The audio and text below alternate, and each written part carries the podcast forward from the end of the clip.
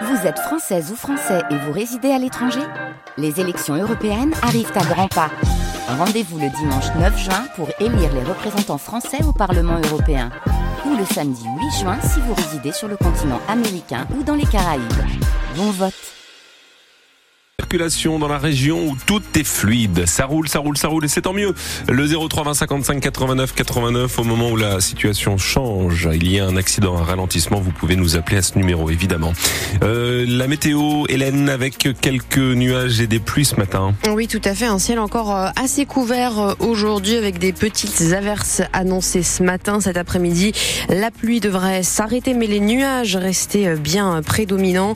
Il y a toujours un vent assez fort, un vent d'ouest avec des rafales entre 70 et 90 km heure. Les températures restent douces. 8 à 11 pour ce matin, 11 à 13 pour cet après-midi. Et c'est un pan de notre patrimoine local qui se réduit comme peau de chagrin. Le dernier gros dentelier de Calais, la maison de Seille, a été placé hier en liquidation judiciaire. Après plus de 70 ans d'existence, le nom de l'entreprise va disparaître et 50 salariés perdre leur emploi. Ils ont d'ailleurs euh, déjà quitté l'entreprise. Les autres, 34 personnes, sont repris par euh, Darker, filiale de Dessay basée à Caudry dans le Nord. Mathieu Darrier. Depuis des mois, il y avait si peu de travail que les métiers à dentelle ne tournaient presque plus chez Dessay. Le chômage partiel était le quotidien des ouvriers tulistes. Les suppressions d'emplois étaient donc inévitables, mais elles sont douloureuses pour Marc Picou, le délégué CGT. Depuis 1990, euh, on a subi des plans sociaux. Aujourd'hui, moi, je suis arrivé au 16e. On a eu des redressements, des liquidations, rachetés. Ça devient une habitude. Hein, ça devient une habitude tout ça. Le tribunal, bon, maintenant je connais. Hein. Je suis un habitué du tribunal. Habitué des tribunaux de commerce, Pascal Cochet l'est aussi. L'actionnaire entrepreneur valenciennois devra réinjecter de l'argent en plus de l'effacement des dettes pour pouvoir faire perdurer la trentaine d'emplois sauvés des ruines de Deseille. À Calais, il ne reste plus qu'un autre fabricant de dentelles avec une vingtaine de salariés qui sont eux aussi très inquiets. Les précisions euh, de Mathieu Darrier sont à retrouver sur francebleu.fr. Après une grève surprise et une belle pagaille, le tunnel sous la Manche reprend du service. Les salariés français de Rotunnel qui ne sont que très rarement en grève ont pris tout le monde de court hier midi débrayage pour réclamer le triplement d'une prime de 1000 euros promise par euh, leur direction. Un accord a finalement été trouvé en, fin de journée et le tunnel a pu rouvrir dans la soirée. Les Eurostars, trains de fret et navettes peuvent donc circuler normalement ce matin. Mais la journée s'annonce quand même un peu incertaine pour certains voyageurs. Simon, par exemple, ce Britannique qui travaille en France, il n'a pas pu prendre le train ni même le ferry hier pour rentrer chez lui. Et aujourd'hui, tous les trains programmés sont complets. Pas sûr donc qu'il puisse rentrer à temps pour Noël. L'année dernière, je n'ai pas pu aller en Angleterre à cause des grèves de l'époque. Je pense que cette année-là, ça, irait mieux, mais, c'était tout à fait inattendu. Je suis venu jusqu'à l'entrée du tunnel, quoi. Ils ont annoncé qu'il n'y a plus de train, donc je fais un aller-retour à Calais pour voir s'il y a des ferries. Il n'y en a pas, il n'y a plus de place. Éventuellement, peut-être qu'il y aura des avions, mais ce sera très, compliqué commandé les billets il y a trois mois.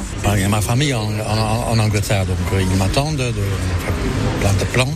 Noël est complètement raté. Interview signée euh, Sophie Morland ce matin. Eurostar doit donc euh, reprendre ses rotations aux horaires normaux. Le groupe va même ajouter six trains d'ici à dimanche entre la France et l'Angleterre pour permettre aux usagers comme Simon qui n'ont pas pu voyager hier et eh bien de se retourner.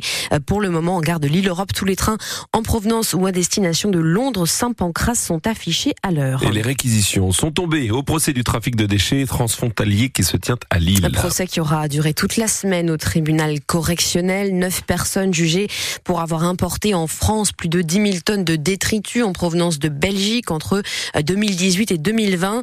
Des peines allant jusqu'à 6 ans de prison et des amendes jusqu'à 50 000 euros ont été requises à leur encontre. Le jugement est attendu dans la journée. Lui a finalement été relaxé. L'ancien coach du LOSC, Christophe Galtier, qui était poursuivi pour discrimination et harcèlement, principalement à l'encontre de footballeurs musulmans lorsqu'il était entraîneur de l'OGC Nice. Le procureur avait requis contre lui 45 000 euros d'amende et un an de prison avec sursis.